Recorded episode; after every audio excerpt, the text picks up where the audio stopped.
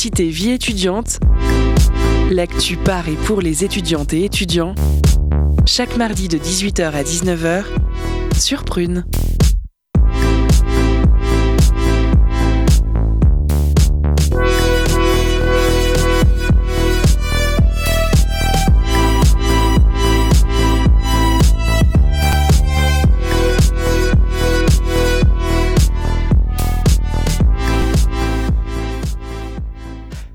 Bonsoir à toutes et à tous, vous êtes bien en direct sur Prune dans l'émission Curiosité du mardi consacrée donc à la vie étudiante. On est ravis de vous retrouver après euh, une semaine d'absence parce que oui, mardi dernier c'était férié, j'espère que vous êtes tous euh, bien reposés. Euh, bonsoir bien sûr à tous nos chroniqueurs et invités qui sont présents ce soir, motivés comme jamais pour passer cette heure ensemble.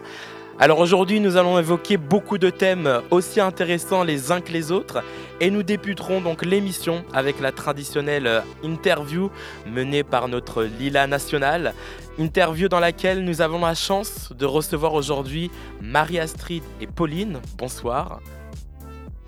Bonsoir. Donc Marie-Astrid et Pauline qui sont chargées, euh, qui travaillent toutes les deux euh, dans le service action culturelle et territoriale donc de l'ONPL, Orchestre national des Pays de la Loire. Merci d'être avec nous ce soir. Comme chaque mardi, euh, Anthony nous présentera sa, chronique, pardon, euh, toujours aussi décalée, Anthony, avec beaucoup d'humour, je suppose. Bon, on essaye, hein, on est là. on essaye, on est là. Euh, nous resterons donc dans le domaine artistique, mais ce n'est pas de musique que nous allons parler, mais de peinture, avec l'interview de Samuel Lallier, qui est un jeune peintre étudiant.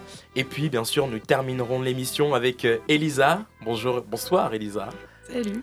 Euh, qui, comme chaque mardi, nous présentera sa chronique, une chronique euh, introspective qui nous invite à réfléchir un peu sur nous-mêmes euh, grâce au témoignage des autres. On a hâte, Elisa. Commençons donc sans plus attendre avec l'interview en compagnie donc de Marie-Astrid et Pauline euh, qui travaillent donc toutes les deux dans le service action culturelle et territoriale de l'ONPL. Alors rappelons-le rapidement ce que c'est l'ONPL. L'ONPL pardon, c'est l'Orchestre national des Pays de la Loire, orchestre symphonique. C'est à vous, c'est parti. Curiosité, vie étudiante chaque mardi de 18h à 19h sur Prune. Alors bonsoir, bonsoir à vous euh, mes chers invités. Alors, euh, je vais commencer cette, interview par dire que c'est assez connu, il est assez difficile pour les étudiants d'avoir accès à des événements culturels. Les billets pour accéder à des spectacles de théâtre ou les concerts sont souvent beaucoup trop chers et les événements ne sont pas forcément très bien communiqués et on sent un sorte de mur entre les étudiants et la culture. Heureusement, il y a des initiatives qui permettent de pallier à ce fossé. Comme tous les ans, visiblement, l'Orchestre national des Pays de la Loire organise un concert symphonique. Et ce concert symphonique, il a quelque chose de spécial, il est réservé aux étudiants. Au programme, il y a plus de 80 musiciens sur scène qui jouent la 9e symphonie de Dvorak. Cette soirée est d'autant plus exceptionnelle puisque les tarifs sont parfaitement accessibles seulement 2 euros la place. Donc c'est l'occasion pour énormément d'étudiants d'aller écouter un orchestre symphonique à tout petit prix. Le concert se déroulera demain soir, le 9 novembre à 20h à la Cité des Congrès. Et j'ai avec moi, donc, comme l'a assez bien dit euh, JM, deux personnes euh, représentantes du concert qui, qui sont venues pour nous en parler plus en détail. Donc bonjour Marie-Astrid et Pauline. Bonjour. Bonjour. Merci, merci encore d'être là. Donc, on va commencer tout de suite par une première question. Donc, j'ai bien précisé, exclusivement réservé aux étudiants. Est-ce que le fait que ce soit réservé aux étudiants, c'est quelque chose qui se fait tous les ans ou c'est la première année, comme ça? Euh, Non, c'est bien tous les ans, effectivement. Euh, c'est ce concert qui est ouvert, excusez-moi, seulement aux étudiants. Euh, c'est vraiment le principe de la soirée. donc c'est vraiment tous les ans. Et comment est-ce que cette idée d'organiser des concerts symphoniques ouverts aux étudiants à tout petit tarif a vu le jour? Alors c'est assez vieux parce qu'on a encore des affiches qui traînent dans les bureaux avec euh, le concert étudiant, avec toutes les places vendues à 10 francs. Autant vous dire que ça remonte, mais c'était parti d'un constat que vous avez fait. Alors je ne sais pas si on irait aussi loin que ça, mais qu'il y a beaucoup de freins qui peuvent empêcher les étudiants de venir au concert et on a décidé de tous les mettre à plat et d'essayer de les éliminer pour ce concert. Donc on nous parle souvent du prix. Là, toutes les places sont à 2 euros. Parfois, ça peut faire peur aussi de se dire, je vais aller à un concert, ça va durer 1h40, je ne sais pas si ça va me plaire. Donc là, c'est un concert qui est court, ça va durer une heure. Et enfin, euh, on peut des fois ne pas se sentir à l'aise euh, au sein du public euh, habituel en se disant je ne sais pas si c'est pour moi, comment je vais trouver ma place là-dedans. Donc là, c'est un concert avec que des étudiants dans la salle. Alors avec ça, on s'est dit ça va permettre d'avoir une première expérience qui pourra donner envie aussi d'ensuite d'aller voir les autres concerts. Alors vous pensez que du coup, ce, frein du prix, enfin ce fait, le fait que les places soient à 2 euros, ça va attirer beaucoup d'étudiants, des étudiants qui vont se dire ah finalement je peux assister à un concert sans euh, me ruiner. En tout cas, c'est vraiment le but. Euh, là, il n'y a pas vraiment d'énormes prises de risque, en fait. C'est vraiment l'occasion de découvrir l'orchestre. Donc, euh, donc oui, techniquement, c'est un, un argument, en tout cas. Alors, en général, est-ce que vous avez beaucoup de monde qui vient au concert? Et est-ce que vous avez éventuellement une estimation pour le concert de demain? Alors, c'est des concerts qui marchent euh, en général très bien. Là, on sort d'une période, euh, vous ne l'aurez pas manqué, qui a été un petit peu compliquée. Donc, l'année dernière, on avait un petit peu moins de monde que d'habitude, mais avant le Covid, les deux dernières éditions, on était à 1800 étudiants dans la salle. Donc, euh, c'est vrai que ça fait des très belles salles. On, joue à la Cité des Congrès. Pour cette année, alors on n'a pas encore les, hum, les effectifs définitifs parce qu'il y a aussi beaucoup de ventes de dernière minute, mais là on est à peu près à 1200. Donc voilà, ça va continuer à vendre demain et on devrait avoir une belle salle aussi. Et c'est quoi la capacité maximum de la salle en termes de places? On est autour de 1900 places parce que là on a un proscenium. Donc euh, est-ce que vous savez quel type d'étudiants ou de filières sont représentés un peu dans les concerts? Est-ce que c'est toujours le même type d'étudiants qui viennent euh, ou est-ce que vous avez des statistiques éventuellement euh? Alors c'est très varié. on a à la fois des étudiants de, de la fac, parce qu'on y reviendra sûrement, mais les places ont été vendues sur l'ensemble des, des campus. Donc on a aussi bien des filières, parce que parfois on nous dit, oh, vous avez surtout des, étudiants en filière littéraire. En fait, on a aussi beaucoup d'étudiants dans des filières plus scientifiques ou plus éloignées de la musique, euh, qui n'ont pas grand-chose à voir, on va dire, avec l'univers de la musique classique. On a aussi des étudiants des, grandes écoles nantaises. Euh, on a des étudiants euh, d'Audencia, de Centrale, de l'école du bois, de l'école d'archi. Donc c'est vraiment varié. Euh, après, on n'a pas de statistiques précises. On fait des petits sondages à la fin des concerts, mais ça dépend aussi de ceux qui répondent. Mais en tout cas, euh, nous, on est là pour accueillir tous les étudiants qui ont envie de venir. En termes de tranche d'âge, c'est varié aussi? Alors, on est sur des étudiants, donc on a, euh, enfin, de la, licence au master, on a aussi quelques doctorants, mais c'est vrai que c'est essentiellement licence et puis master. Alors, euh, la musique qui sera jouée au concert sera la 9e symphonie de Dvorak, appelée aussi la Symphonie du Nouveau Monde. Donc, euh, c'est une œuvre de musique classique, évidemment. Et euh, est-ce qu'il y a une raison pour laquelle vous avez choisi cette œuvre? Alors, la symphonie du Nouveau Monde, je pense que vous l'avez tous et toutes déjà entendu, mais que vous ne connaissez pas ce nom. C'est pareil, Dvorak, c'est pas un compositeur qui nous vient tout de suite à l'esprit comme Mozart ou Beethoven mais euh, c'est un architube de la musique classique. C'est une symphonie qui s'écoute très très bien. Elle a inspiré d'ailleurs plein de monde. Vous avez une partie qui avait été reprise par Gainsbourg dans une chanson. Le début des Dents de la Mer, en fait, euh, c'est Dvorak. Et euh, donc c'est une musique qui est très proche de la musique de film, qui s'écoute bien. Et on s'est dit, c'est ça qu'on a envie de faire écouter pour une première expérience. Vous avez en plus beaucoup de musiciens. Vous avez tous les pupitres de l'orchestre qui sont représentés. Donc on avait vraiment envie de faire découvrir cette œuvre-là aux étudiants pour une première expérience. Et euh, je me rends compte que j'écorche le nom du, compositeur euh, depuis le début de l'émission. Et euh, comment est-ce que vous décrirez, on va dire, cette, cette, cette œuvre pour les gens un peu comme moi qui n'y connaissent pas grand-chose en musique classique? Ah, c'est pas facile de mettre des mots sur la musique. Non, mais je pense qu'on peut se rapprocher de la, de la, musique de film. En fait, c'est une symphonie que Dvorak a imaginée quand il est allé immigrer aux, aux États-Unis et il a voulu y mettre tout ce qu'il ressentait, tout ce qui lui semblait différent par rapport à ce qu'il vivait en Europe. Donc euh, il a essayé d'écrire les grands espaces, il a essayé de reprendre des, thèmes folkloriques, de la musique inspirée aussi euh, euh, de, des Indiens d'Amérique, de plein de choses comme ça. Il a essayé de, réexprimer tout ça. Et en fait, vous allez avoir des mouvements qui vont être très entraînants, très magistraux, et vous avez un deuxième mouvement qui est lent et euh, qui vraiment prend, euh, voilà, prend les émotions. Donc c'est une symphonie, voilà, comme si vous suiviez un film en fait qui est très imagé. Euh, comment est-ce, d'après vous, comment est-ce qu'on pourrait essayer de faire pour que la musique classique semble plus accessible au public un peu plus jeune ou par exemple la rendre plus jeune ou plus moderne? Alors c'est drôle parce qu'en fait, en général, on écoute de la musique classique sans savoir qu'on en écoute. Je parlais tout à l'heure de musique de film. Euh, en fait, si on regarde par exemple les génériques de séries qui ont le plus de succès, il y en a énormément qui sont de la musique symphonique. Et je pense que c'est parfois une méconnaissance. Euh, on en écoute sans s'en rendre compte. Et il y a aussi ce fait que l'écouter juste enregistré, c'est pas toujours très parlant parce qu'on est sur des pièces assez longues, alors que quand on va au concert, on ressent toutes les vibrations en vrai parce que l'orchestre, il n'est pas sonorisé, c'est vraiment les musiciens qui jouent en direct. Et ce rapport direct entre les musiciens et le public, c'est quelque chose qui se vit. Et euh, c'est ça qu'on essaie de faire découvrir aussi lors de ces concerts en se disant une fois qu'on a poussé la porte, on aura peut-être envie d'y retourner. Est-ce que vous, constatez au fil des ans une évolution euh, sur l'attrait des étudiants euh, pour, ou des jeunes pour la musique classique? Donc, comme vous l'avez dit, il y a une, sacrée méconnaissance du sujet. Alors, ce qu'on voit en tout cas, c'est que ceux qui sont déjà venus au concert étudiant ont une attente et nous disent Ah, mais c'est vrai, ça y est, ça revient cette année, c'était génial l'année dernière. Alors là, on a eu une petite période où on a perdu cet élan parce que bah, on n'a pas eu de concert pendant un an et puis les étudiants étaient aussi beaucoup en distanciel. Mais ça, c'est vraiment un retour qu'on a, et même à l'issue du concert, des gens qui nous disent Ah, mais en fait, euh, c'est cool l'orchestre, je vais revenir. Donc, on se dit Voilà, il y a des chances pour que les jeunes viennent plus à l'orchestre. Est-ce qu'il y a une un, est-ce que le, choix du lieu était quelque chose de particulier, la Cité des Congrès, ou est-ce qu'il y a eu éventuellement un projet de faire ça dans un lieu euh, plus proche des étudiants, genre par exemple un campus ou quelque chose comme ça? Alors c'est deux choses différentes. Pour nous, c'est important de pouvoir jouer à la Cité des Congrès parce que c'est là qu'on a les meilleures conditions pour jouer. Euh, déjà, un orchestre, ça prend de la place. En fait, 80 musiciens, on les fait pas jouer n'importe où. Et euh, la Cité des Congrès permet d'avoir une belle acoustique, de bien profiter, d'être bien installé. Ça ne nous empêche pas. On a déjà fait euh, par le passé des événements ponctuels sur les campus.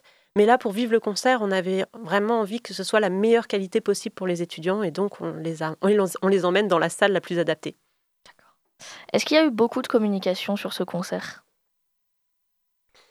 Alors, il y a eu plusieurs euh, points pour euh, la communication. On a notamment mis en place euh, cette année un, nouveau rôle, si on peut dire, c'est vraiment la, première année, le rôle d'ambassadeur étudiant. donc ça a été vraiment là d'accueillir des étudiants qui font partie d'associations, qui étaient volontaires. On les a accueillis sur un concert. Ils ont pu rencontrer euh, un musicien, donc ça a été vraiment un temps d'échange. Ils ont pu monter sur le plateau également, donc euh, voir ce que c'était que d'être euh, sur scène pour un musicien face à une grande salle. Et hum, c'était important pour le coup que ces... Hum, excusez-moi, je suis vraiment malade. c'était vraiment important que ces hum, ambassadeurs puissent ensuite parler aux autres étudiants, parce que forcément, nous, on arrive avec une institution, mais quand c'est des étudiants qui parlent à d'autres étudiants, bah, c'est totalement différent. Ils peuvent parler de leur expérience, ils peuvent euh, communiquer d'une façon totalement différente. Et puis sinon, on a aussi fait des ventes, alors là pour le côté vraiment, euh, vraiment vente de place, euh, très pratico-pratique, des ventes de place avec des étudiants qui sont allés sur les différents restaurants universitaires de la ville, donc Tertre, Lombarderie, Ricordo, Lensa, et qui là ont pu aller vraiment bah, de nouveau au contact des étudiants pour leur en parler, pour leur donner aussi envie de venir. Et ça aussi c'est important que ça passe par les étudiants. Oui, c'est une très bonne chose que vous soyez allé au contact direct des étudiants, parce que c'est justement la, la question d'après que je voulais vous poser, c'est est-ce que vous êtes allé, disons, voir les étudiants directement pour leur parler du concert? Parce que, bon, en général, c'est souvent, euh, souvent fait par le biais euh, de quelqu'un euh, de prof ou de représentants qui ne sont pas étudiants, donc c'est vraiment une bonne chose. Alors, sur le site aussi, on peut lire que que le concert a lieu avec la participation des étudiants de l'Académie d'orchestre. Donc, qu'est-ce que cela veut dire? Alors, l'Académie d'orchestre, c'est un dispositif qui s'adresse aux grands élèves des conservatoires de la région. Ils passent euh, une audition avant l'été et euh, ils sont ensuite euh, sélectionnés. Donc, il y en a dans tous les pupitres. Cette année, ils sont 21. Et donc, ces étudiants vont travailler avec leurs tuteurs, qui sont des musiciens professionnels de l'orchestre, et ensuite jouer aux côtés de l'orchestre sur un programme de la saison. Donc, il se trouve que cette année, comme cette symphonie dont je vous parlais, euh, c'est vraiment un tube et c'est aussi bien à jouer qu'à écouter. On avait envie de les associer à ce projet-là, donc ils seront sur scène à côté des musiciens euh, professionnels de l'ONPL. D'accord. Alors euh, justement, qui sont les musiciens de l'ONPL Est-ce que vous pouvez éventuellement faire une petite présentation? Et est-ce qu'il y a des jeunes parmi eux? Alors oui, les musiciens de l'ONPL, c'est des musiciens professionnels, donc c'est leur métier, ils font ça à plein temps. ils sont 97 en tout. Et ils sont recrutés, séparés, c'est des concours en fait d'orchestre. Ils jouent, ils sont très nombreux et il n'y en a qu'un qui est retenu quand il y a un poste qui se libère. Et ce qui fait qu'ils rentrent parfois très jeunes. On en a qui peuvent rentrer à 22 ans et on a quand même une bonne partie de, l'orchestre qui est, qui est jeune. En fait, on a tous les âges parce qu'ensuite ils peuvent rester jusqu'à la retraite. Mais si vous venez voir l'orchestre, vous verrez qu'il y a beaucoup de jeunes au sein de l'orchestre. Alors, euh, est-ce que vous avez eu des retours de la part d'étudiants Du coup, vous en avez un peu parlé au début, euh, de beaucoup de retours de la part d'étudiants des concerts des années précédentes? Alors, on a eu des retours à la fois, comme on vous le disait, quand on vend pour l'année suivante, euh, des personnes qui nous en parlent, et aussi on fait un petit questionnaire en ligne en fait à l'issue du concert pour avoir justement des retours aussi bien pratico-pratiques sur est-ce que c'était compliqué de trouver des places, d'en entendre parler, et puis aussi sur leur expérience du concert. Et ça nous permet d'adapter aussi chaque année la proposition et on a vraiment vu qu'il y avait cette envie de découvrir des œuvres et d'avoir quelques clés d'écoute. Donc c'est un concert qui est présenté aussi.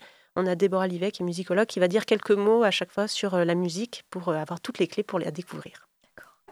Alors, vous en avez un peu parlé, ça aussi. J'imagine que le Covid a pas mal freiné ou même stoppé de des projets de voir le jour. Est-ce que c'était compliqué de rebondir après un an sans concert ou sans spectacle? Alors c'est vrai que c'était pas évident.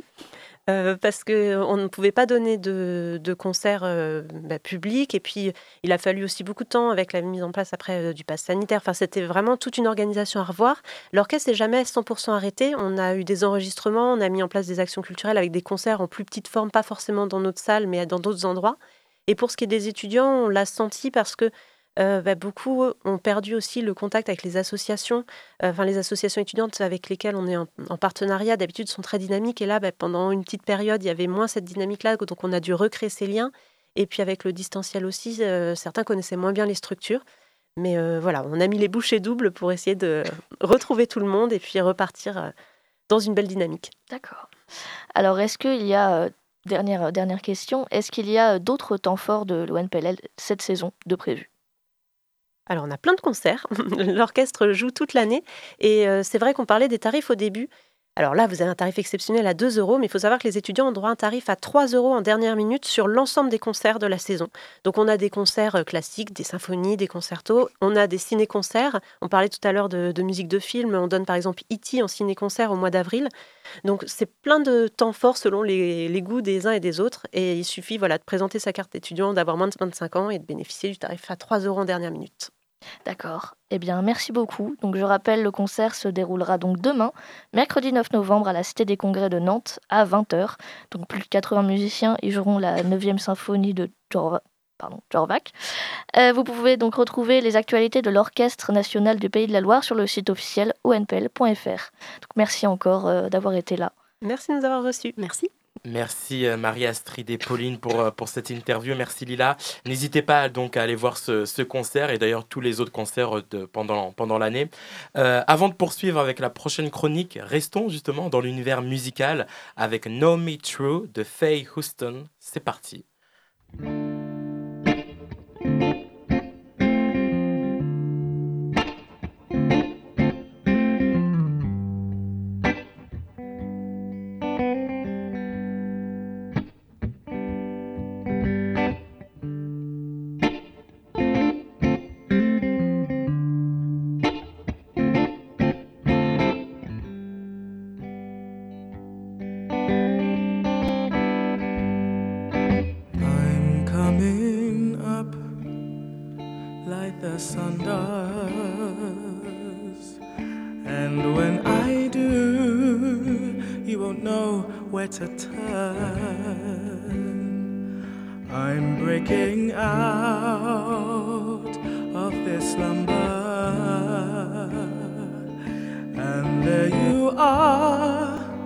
with your eyes wide open.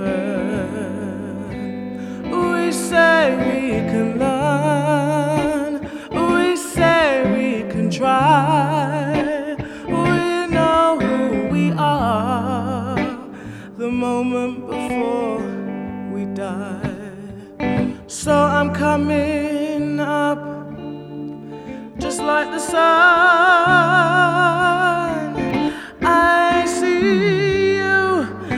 like I see everyone. No, oh, oh, oh, oh, oh, oh, oh, oh, oh, oh, oh, oh, oh.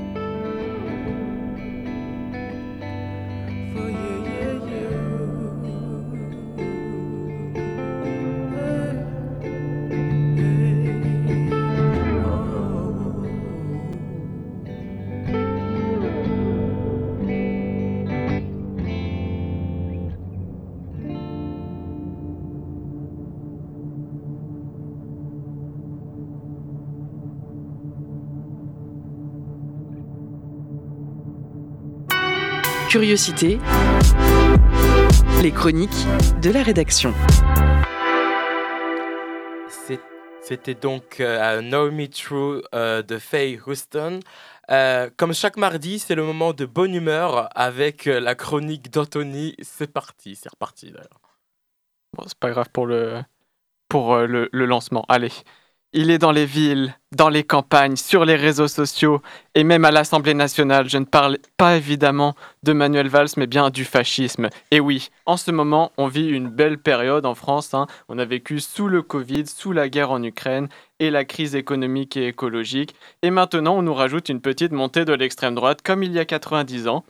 Le il y en a plus, je vous le mets quand même, de la crise. Donc personnellement, j'ai un peu peur car voir un député crier dans l'Assemblée nationale ses propos racistes, c'est plutôt triste. Manquerait plus que le gars vote nos lois, quoi. Heureusement que le 49-3 l'en empêche. Euh, puis dans les villes, on se voit se multiplier les cortèges de groupuscules fascistes euh, qui crient on veut plus de racisme, on veut plus de racisme. Tout ça en plus de façon non encadrée par la police, hein, faudrait pas taper sur les copains.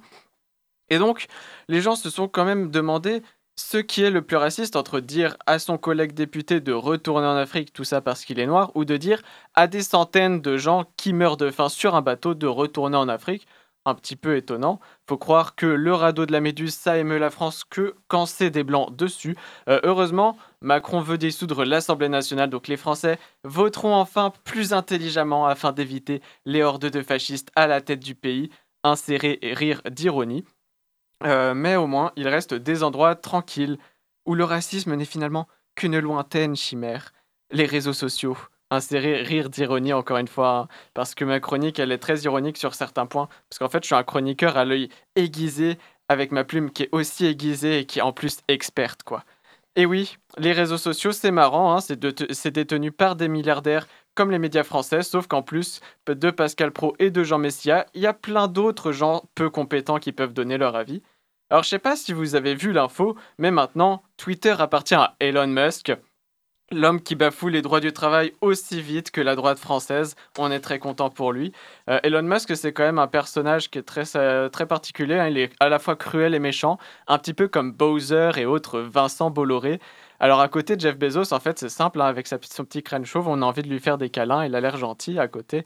Et donc, il a racheté Twitter, Elon Musk, réseau social chaotique, aussi appelé enfer sur Terre par la plupart de ses utilisateurs, mais pour le rendre encore pire, hein, tout ça pour que Donald Trump puisse enfin parler dessus, parce que il faut savoir que même Donald a subi la cancel culture, quelle tristesse si on peut même plus être xénophobe en toute tranquillité. Hein, encore une fois, petit rire d'ironie.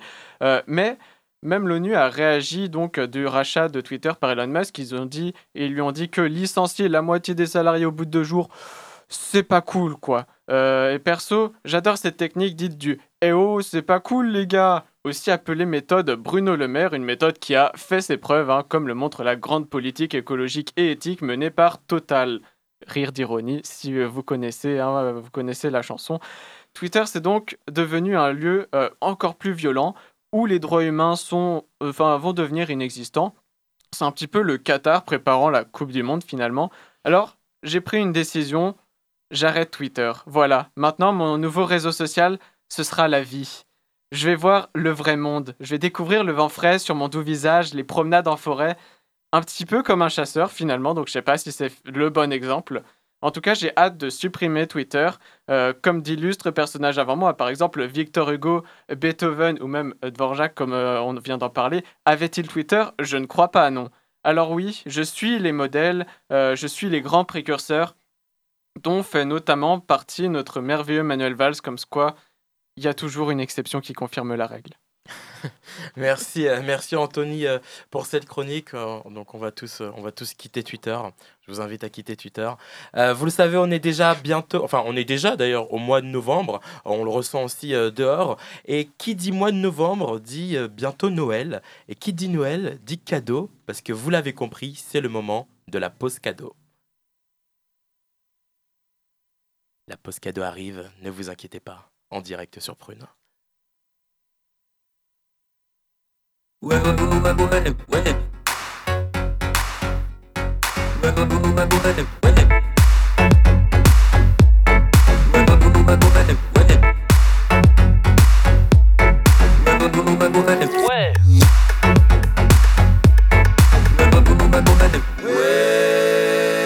La pause cadeau.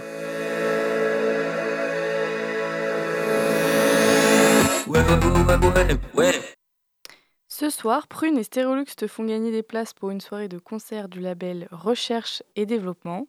Prescripteur pointilleux et passionné de la pop moderne, le label parisien conçoit ses signatures comme des expériences excitantes et libres. Avec ce jeudi 17, la pop excentrique de Jacques, le trip-pop de Uto et l'électro-aventure de Paul Prier. Si la musique expérimentale et excentrique t'intéresse, n'hésite pas à tenter de gagner des places en nous envoyant au plus vite un message sur l'Instagram de Prune. Et on se laisse avec qui, que ce soit de l'artiste Jack.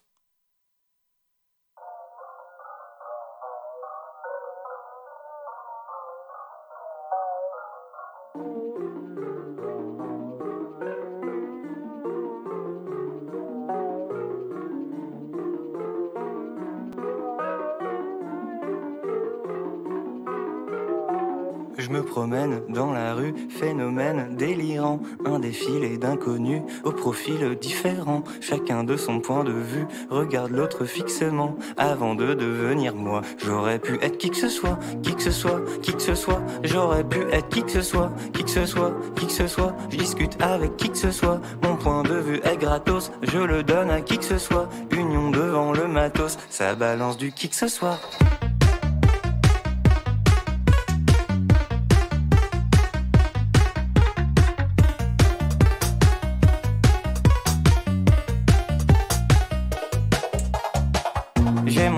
Que je connais que d'amis que je connais pas. Qui que ce soit qui apparaît peut s'ériger en ami. Les gens que je croise dans la vie rendent l'amour accessible. Ils me débouchent la vue, l'élargissent X fois, X fois. C'est pour ça, je suis ouvert à qui que ce soit, qui que ce soit, qui que ce soit. J'aurais pu être qui que ce soit, qui que ce soit, qui que ce soit. D'où que tu viennes et qui que tu sois, ramène-toi avec qui que ce soit. On remet le qui que ce soit.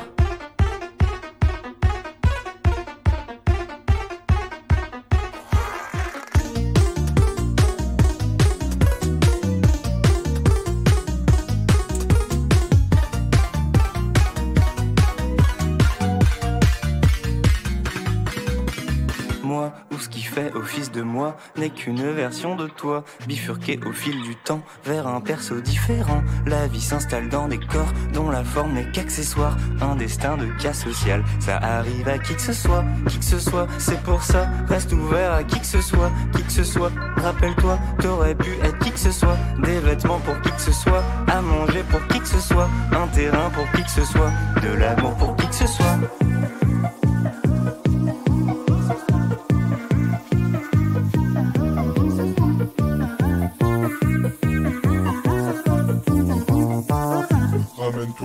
Ramène-toi avec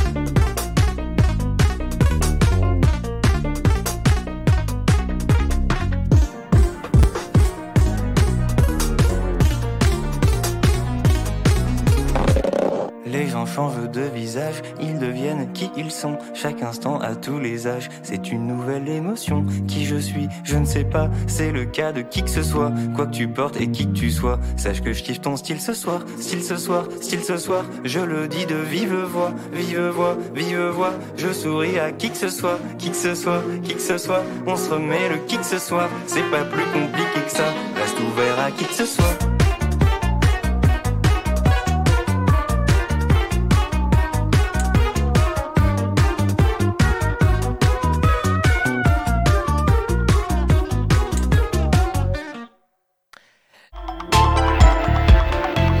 Curiosité, l'interview, vie étudiante.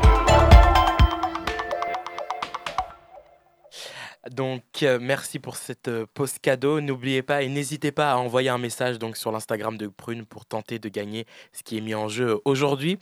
C'est donc le moment de retrouver la deuxième interview de, de cette euh, émission. donc c'est une rediffusion de l'interview d'il y a deux semaines où l'on retrouve donc Samuel Lallier qui est un jeune peintre étudiant qui était venu donc il y a deux semaines nous présenter son exposition. C'est son interview. C'est parti. Bonjour, bonsoir à tous. Ceux qui me connaissent savent à quel point j'aime l'art et il y a peu de temps j'ai appris l'existence de la Super Galerie. La Super Galerie, qu'est-ce que c'est? C'est une galerie nomade dans une roulotte transparente, se baladant partout à Nantes. Elle contient des œuvres d'art et s'arrête à divers endroits pour permettre aux gens de venir admirer les expositions temporaires. Toutes ces expositions sont réalisées par des étudiants artistes. Aujourd'hui, l'un de ces artistes a accepté de nous rencontrer. Son nom est Samuel Lallier. C'est un jeune peintre vivant à Berlin et exposant ses peintures à Nantes en ce moment même dans cette fameuse super galerie actuellement postée sur la place Félix Fournier. Les paysages de Samuel Lallier représentent des paysages qui, semblent post-apocalyptiques. Sa peinture est très mystérieuse et colorée. À la manière des romantiques allemands, seuls les troncs, feuillages ou écorces restent perceptibles. Les paysages représentés semblent étrangement surréalistes, et cette nature devient le dernier témoin d'une vie disparue. Ces peintures sont d'autant plus frappantes car elles témoignent de notre époque où le réchauffement climatique est au cœur des sujets politiques et économiques. Le nom de cette expo, Mystère de la présence d'une absence. Nos interprétations peuvent différer, mais je pense que la seule la personne la mieux placée pour nous parler de cette exposition est l'artiste lui-même. Bonjour Samuel, est-ce que vous nous entendez? Bonjour, oui, très bien. Merci de m'accueillir. Super, merci d'être là. Donc, euh, on a tout, de suite avec une première question. Comment est-ce que cette collaboration avec la Super Galerie s'est faite? En fait, ça a été assez fluide. Premièrement, j'avais remporté un, prix de, de photo euh, il y a peut-être deux ans de ça, euh, en lien avec l'école. Et du coup, j'avais gagné à ce moment-là le premier prix. Et c'était une occasion de, de rencontrer Céline à ce moment-là qui, gère toujours depuis le début et qui suit les projets euh, menés à la Super Galerie. Et suite à la remise du prix, donc de la bourse et des flyers, etc., on a discuté et elle m'a montré ce projet-là que je connaissais absolument pas, que en tant que Nantais, je l'avais pourtant pas encore euh, découvert dans les rues. Et euh, tout de suite, ça s'est bien passé. On a commencé ensuite pendant un an à échanger par mail pour le montage d'exposition de cette exposition, le mystère de la présence d'une absence à distance, vu que j'étais à Berlin. Ces peintures, tu les as créées donc spécialement pour la Super Galerie ou, bien ce sont des offres que tu avais créées auparavant? Euh, non, en fait, là, ça fait cinq ans maintenant que je suis au Beaux-Arts. J'ai bientôt terminé en, juin prochain. Du coup, ça a été des peintures qu'on retraçait euh, presque chaque année. Euh, il y a un diptyque de présenté qui date, lui, de 2020. Donc, ce sont des peintures à l'huile à chaque fois. Et d'autres un peu plus récentes de 2021. Mais elles avaient été pensées juste dans le studio quand je créais avec ma musique à l'école. Et d'où vient le nom de l'exposition Mystère de la présence d'une absence? Bah, Je trouvais ça assez poétique et même en lien avec les, peintures proposées, ces paysages, ces absences-là, et pouvoir divaguer à l'intérieur. Hum, ça provient principalement des écrits de Hans Belting, qui est une. Il a, créé il a écrit un livre qui s'appelle Pour une anthropologie des images, qui raconte de manière très subtile comment aborder l'image en, soi, pas seulement dans l'image peinte, mais aussi euh, sculpturale ou avec d'autres médiums. Et hum, j'ai trouvé que c'était une manière la plus diffuse, mais la plus précise de, de nommer ces paysages. Dans ton exposition, donc, tu représentes souvent des arbres, des fleurs dans des teints très très colorés. Et qu'est-ce que ce thème représente pour toi? C'était assez compliqué au départ. J'avais beaucoup d'influences liées à l'ère numérique dans laquelle on vit pleinement. Du coup, je trouvais ça intéressant de vouloir jouer avec une lumière qui serait pas non plus le feu qui détruit les forêts, mais juste les lumières des ordinateurs qui peuvent venir parasiter comme ça des éléments végétaux et essayer de les calquer par-dessus des fonds euh, toujours très diffus, très brumeux, mais avec des couleurs emprunts euh, à nos écrans LED maintenant, dont on fait face tous les jours et d'avoir euh, d'opérer un vrai contraste entre les deux, entre de formes organiques liées avec des couleurs presque impossibles à avoir dans la nature au final. Alors comme je l'ai dit un peu plus tôt, dans la description de ton exposition, on dit, et je trouve aussi également, que tes peintures ont un côté très post-apocalyptique. Donc qu'est-ce que tu en penses? Est-ce que c'est l'effet bien recherché? Euh, Oui, entre autres. C'est assez assez paradoxal, assez contrasté aussi dans l'idée, dans ce que je veux donner à voir euh, au niveau des récepteurs, des, spectateurs qui regardent ces toiles-là. C'est d'un côté de se sentir en danger, de, faire face oui, à des, paysages post-apocalyptiques, mais aussi de sentir une certaine quiétude, comme des, fenêtres qui proposent des, moments de pause comme ça, de pouvoir respirer et de voir cette nature déchue. Et je trouvais qu'il y avait beaucoup de, de sens, de justesse et de beauté à regarder des formes fanées ou des, des amas de nature qui sont justement en train de mourir et je trouvais ça assez beau plutôt que de voir les sublimer dans le sens où on va les montrer en pleine forme et toujours bien heureux. Je trouve ça assez ennuyant au final les peintures euh, où on se sent en sécurité en les regardant au final. Est-ce que en faisant ces peintures, tu pensais à des sujets actuels comme le réchauffement climatique et euh, disons un peu le désastre écologique euh, à laquelle on fait face Oui, oui, entre autres bien sûr, mais j'ai l'impression que c'est peut-être plus inconscient désormais.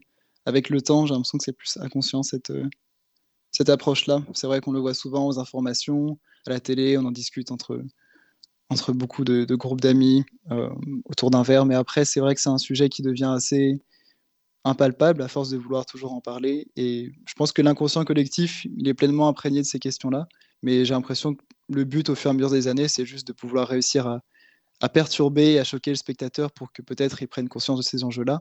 Mais je veux pas non plus que la peinture tombe entièrement dans, juste des questions écologiques. C'est vraiment la recherche un peu utopique de comment créer l'image artistique la plus forte. Et pour moi, c'est celle qui, est la plus dérangeante en fait. Alors, est-ce que tu peux préciser un peu plus euh, quel a été ton parcours pour devenir artiste? Et est-ce que tu vis actuellement de ton art? Ouais, alors en fait, c'est souvent là, les Beaux-Arts, du coup, ça fait cinq ans. Euh, j'en parlais avec, euh, beaucoup de personnes, c'est presque une école de la vie en soi, donc c'est assez compliqué, même si ça a l'air très simple avec peu de cours, on est libre, mais la difficulté, c'est d'être libre à 100%, donc on doit créer absolument toutes ces recherches euh, théoriques comme pratiques. Et donc, euh, j'ai toujours réussi et eu la chance de baigner dans le monde artistique, euh, communiquer avec des images, des lithographies, des gravures. Du coup, ça m'a donné envie dès mes 18 ans. Donc, je suis rentré directement en première année sans prépa à Angers, aux Beaux-Arts d'Angers. Et, là, désormais, je fais ma dernière année d'Erasmus à Berlin, donc euh, je vais rester pendant un an. Et au cours de ces cinq années, en fait, on se, se spécialise pas directement. C'est plutôt un temps qui nous est donné pour pouvoir choisir quel médium nous correspond le plus. Et généralement, c'est en fin de master qu'on arrive à peine à toucher du doigt ce qu'on aimerait faire dans l'art.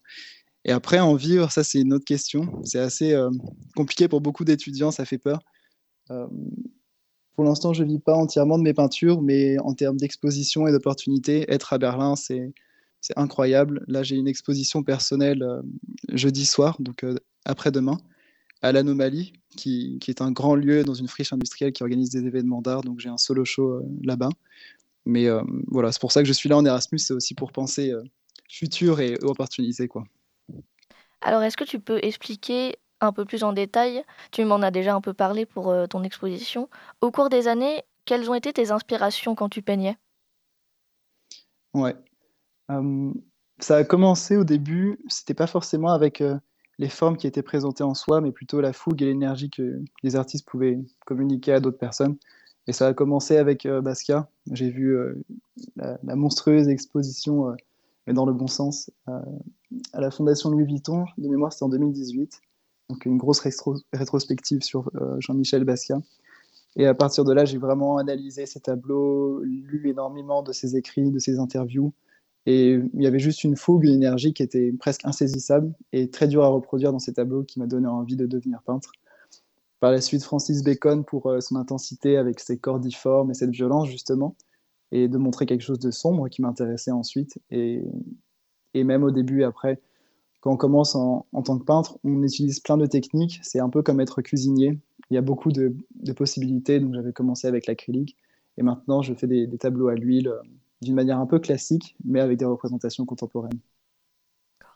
Alors, euh, tu, me, tu me dis des choses extrêmement intéressantes et notamment tu m'as dit tout à l'heure que tu ne voulais pas, en, gros, que des gens, euh, que tu en avais marre que les gens se sentent bien en regardant la peinture. Et visiblement, ça a l'air de beaucoup t'inspirer les peintres qui ont des teints et des thèmes très sombres. Donc, est-ce que toi aussi, c'est ce que tu cherches à faire représenter, enfin, à faire ressentir à travers ta peinture?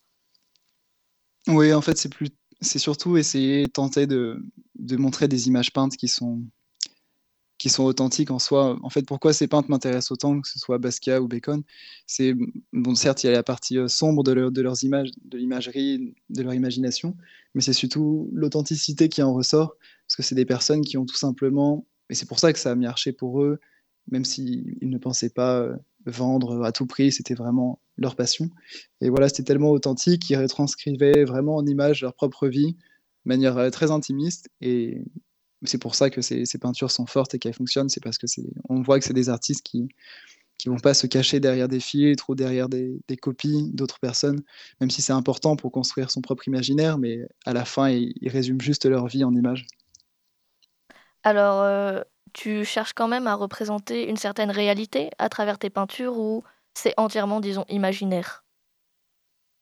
Ouais, je, pense que c'est imaginaire, mais le but du jeu, justement, c'est que les, des personnes, des spectateurs qui regardent ces toiles se rattachent à des souvenirs qui leur sont personnels à eux et qui puissent par la suite euh, comprendre les petits indices laissés dans ma peinture qui leur permettent de, retrouver des souvenirs euh, très personnels et, réels à travers leur cerveau, à travers leurs yeux. Est-ce que tu as une des œuvres exposées actuellement euh, à, la Super Galerie que tu préfères sur les autres, que tu as particulièrement aimé créer ou qui, qui occupe une place, une place euh, assez chère dans ton cœur? Ouais, je pense que c'est dans les, dans les plus récentes, c'est Enlacement, qui est d'ailleurs le plus grand tableau de l'exposition sur les cinq euh, tableaux montrés. On voit comme ça un, énorme tronc d'arbre sans aucune feuille, on voit juste l'écorce à vif, presque comme s'il était en train de saigner et avec le fond bah, empreint de couleurs très propre à, l'ère numérique, aux ordinateurs. Et donc c'est un format assez haut, de mémoire il doit faire plus d'un mètre cinquante ou un mètre soixante. Et, d'ailleurs c'était super parce que suite à l'exposition avec, euh, avec Céline, j'ai pu avoir une bourse pour pouvoir encadrer donc euh, sur mesure certains de ces tableaux-là. Et l'avoir vu tant de temps dans mon atelier dénudé, déjà il me paraissait grand, mais là l'avoir pu encadrer, il, paraît gigantesque. Et je crois que c'est un des tableaux en plus du public qui, qu'ils ont le plus apprécié. Alors, est-ce que tu as d'autres projets pour la suite? D'autres Tu m'as déjà parlé euh, de ton solo show euh, qui se passera après-demain, mais est-ce que tu en as d'autres ou est-ce que tu as d'autres événements euh, prévus?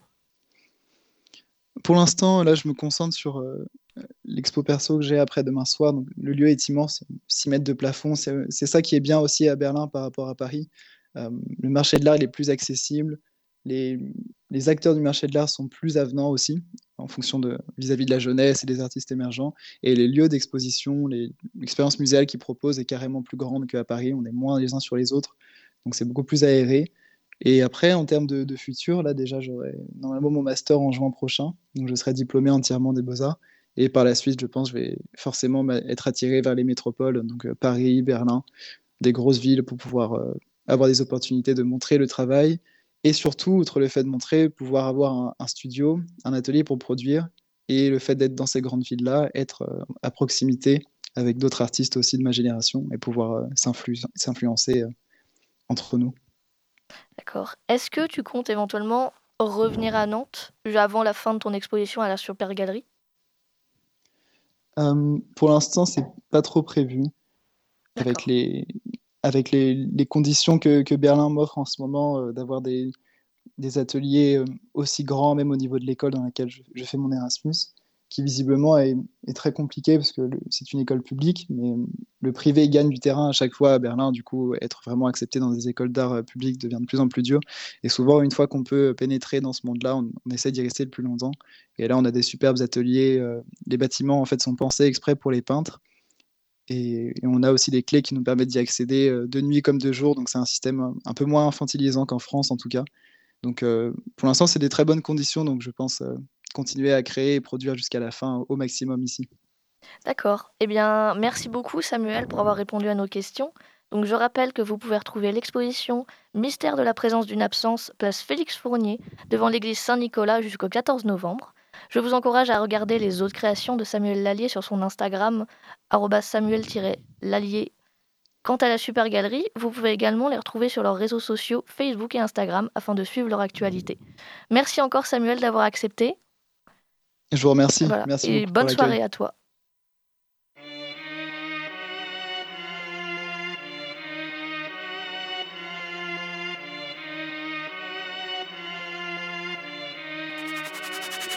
يا سلام على الأمة تف من تمك اوعى بعمري خالي تسلم خطوات معلم لا معذور؟ مش شرط نعمم. صوتنا واضح شرط نتكلم. إن كان قاعد ضل متكتم صاح عليهم وأنت منسم. نقطع طرق نصيب نقسم أطلع إمبراطورة وردة وأطلع قائد في الميدان. أطلع هجرة ع تركيا وأسلم منصب أردوغان. نتوسع بعدها ونتفسح نسلم نووي وباكستان. حلم شاب كترش يتحرك دون تصريع ع أي مكان. أي مكان وبأي زمان. بأي صفة بتوصف صفاتك.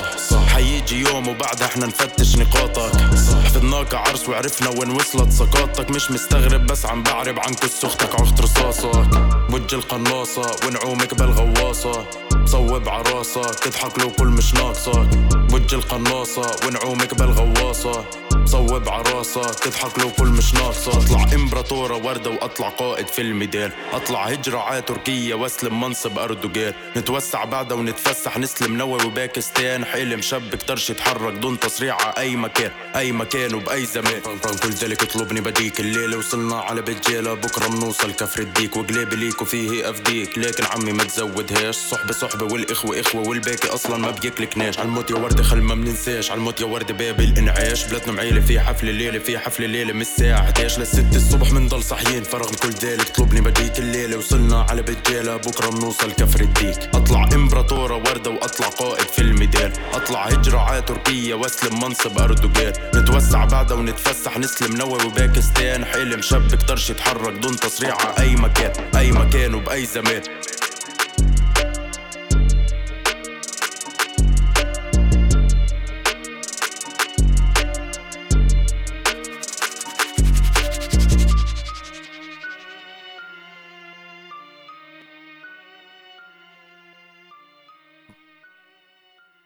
Venez donc d'écouter Salam de Fauzi. C'est maintenant donc au tour d'Elisa de nous présenter sa chronique. Une chronique qui nous fait à chaque fois beaucoup réfléchir. C'est la chronique d'Elisa, Jingle. On se dit qu'à 20 ans, on est les rois du monde.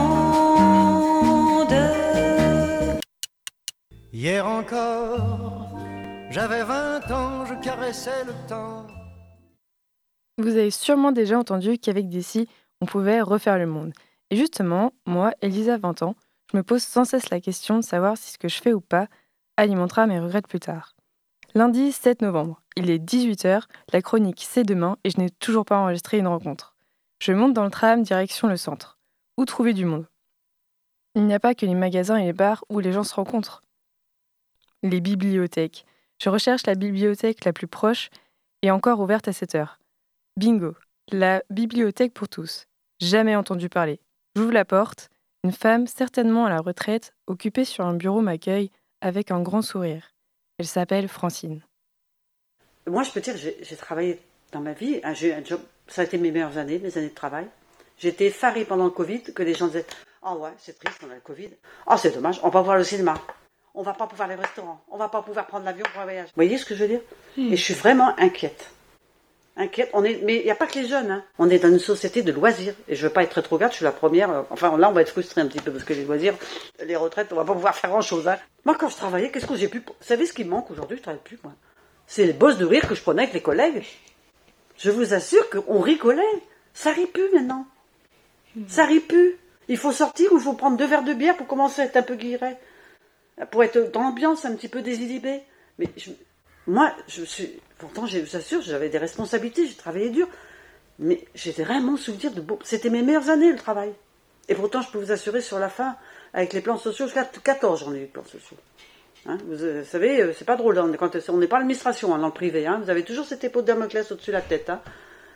Euh, Il y a toujours de l'inquiétude. Tout ça, c'est du boulot. Ça, ça dégénère par des manifestations, des grèves, etc. Moi, j'étais aux ressources humaines, c'était quand même pas facile. Ceci dit, ça reste un bon souvenir.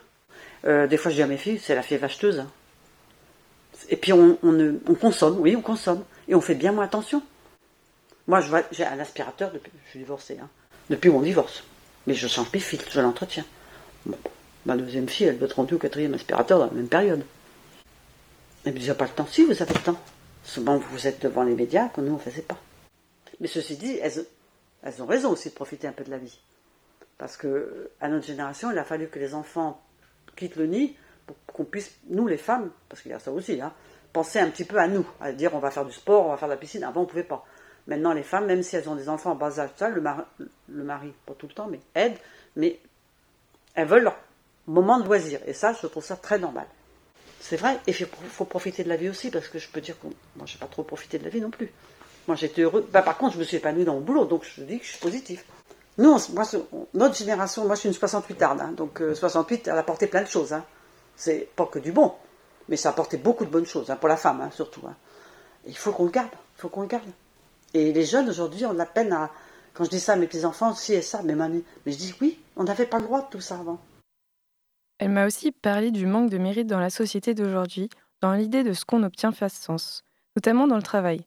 Nos sources de joie aussi conditionnées par des temps de consommation sur notre temps libre.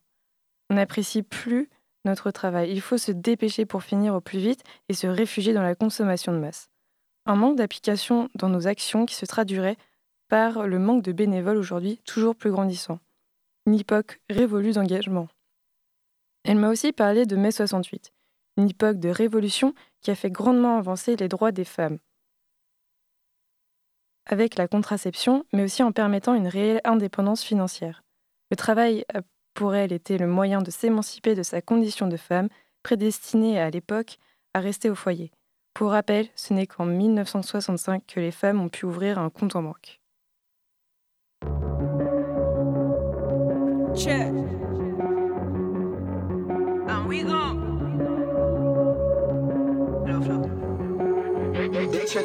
Let your hands float right now. Nigga wanna flex out hard. I've been on ten times that.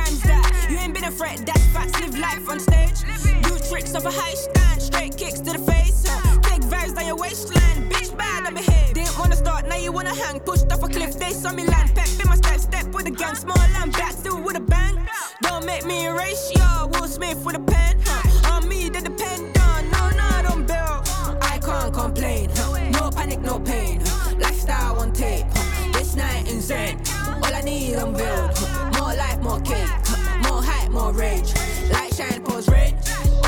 Build. More life, more cake. More hype, more rage. Light shine, pause rain. No panic, no pain. This night insane. Lifestyle untamed. More hype, more rage. Keep with the pace. This one is heavily laced. Getting misplaced. I needed a place, so I fix up a house. I said I packed me a range, keep up on my brain. And I just came from the States, London, I'm back in the bitch. Stacking my pounds, you love the way that I dream. I wanna take me on trips, wrecking it up, welcome me in. Hooded up with the elites. You do not see what I see. Inside the hood, they love me. How did that turn to this beast? In my own league, moving like chip in his prime. And I put weight on my name, what do you mean? Mix, all of the spill. Inside that S16, John on your drip. Babe, I learn and live, fall and I land on my feet. This is the real, and I am loving the view. Everything coming in twos, used to be sad. That shit never did last. Now I just out the sparks, watching my life. I can't complain. No panic, no pain. Lifestyle on tape. This night insane. All I need, huh. More life, more cake. More hype, more rage. Light shine, pose red. All I need, I'm. More life, more cake. More hype, more rage. Light shine, pause rain. No panic, no pain. This night insane. Lifestyle untamed. More rage. I can't complain. No panic, no pain. Lifestyle on tape. This night insane. All I need unveiled. More life, more cake. More hype, more rage. Light shine, pause rain. All I need unveiled. More life, more cake. More hype, more rage. Light shine, pause rain. No panic, no pain. This night insane. Lifestyle untamed.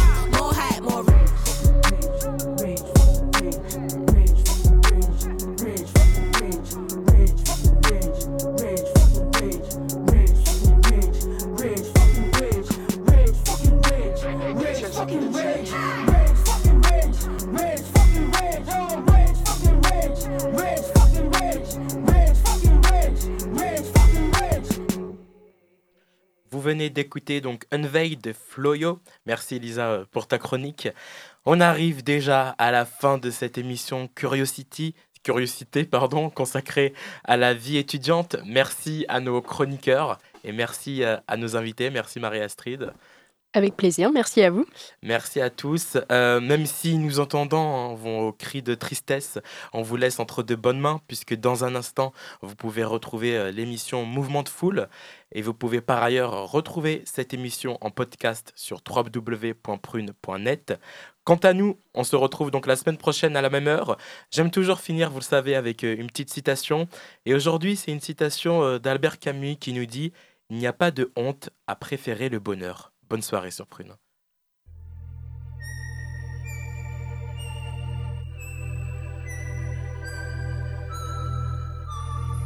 Curiosité. Du lundi au vendredi de 18h à 19h. Et en podcast sur prune.net.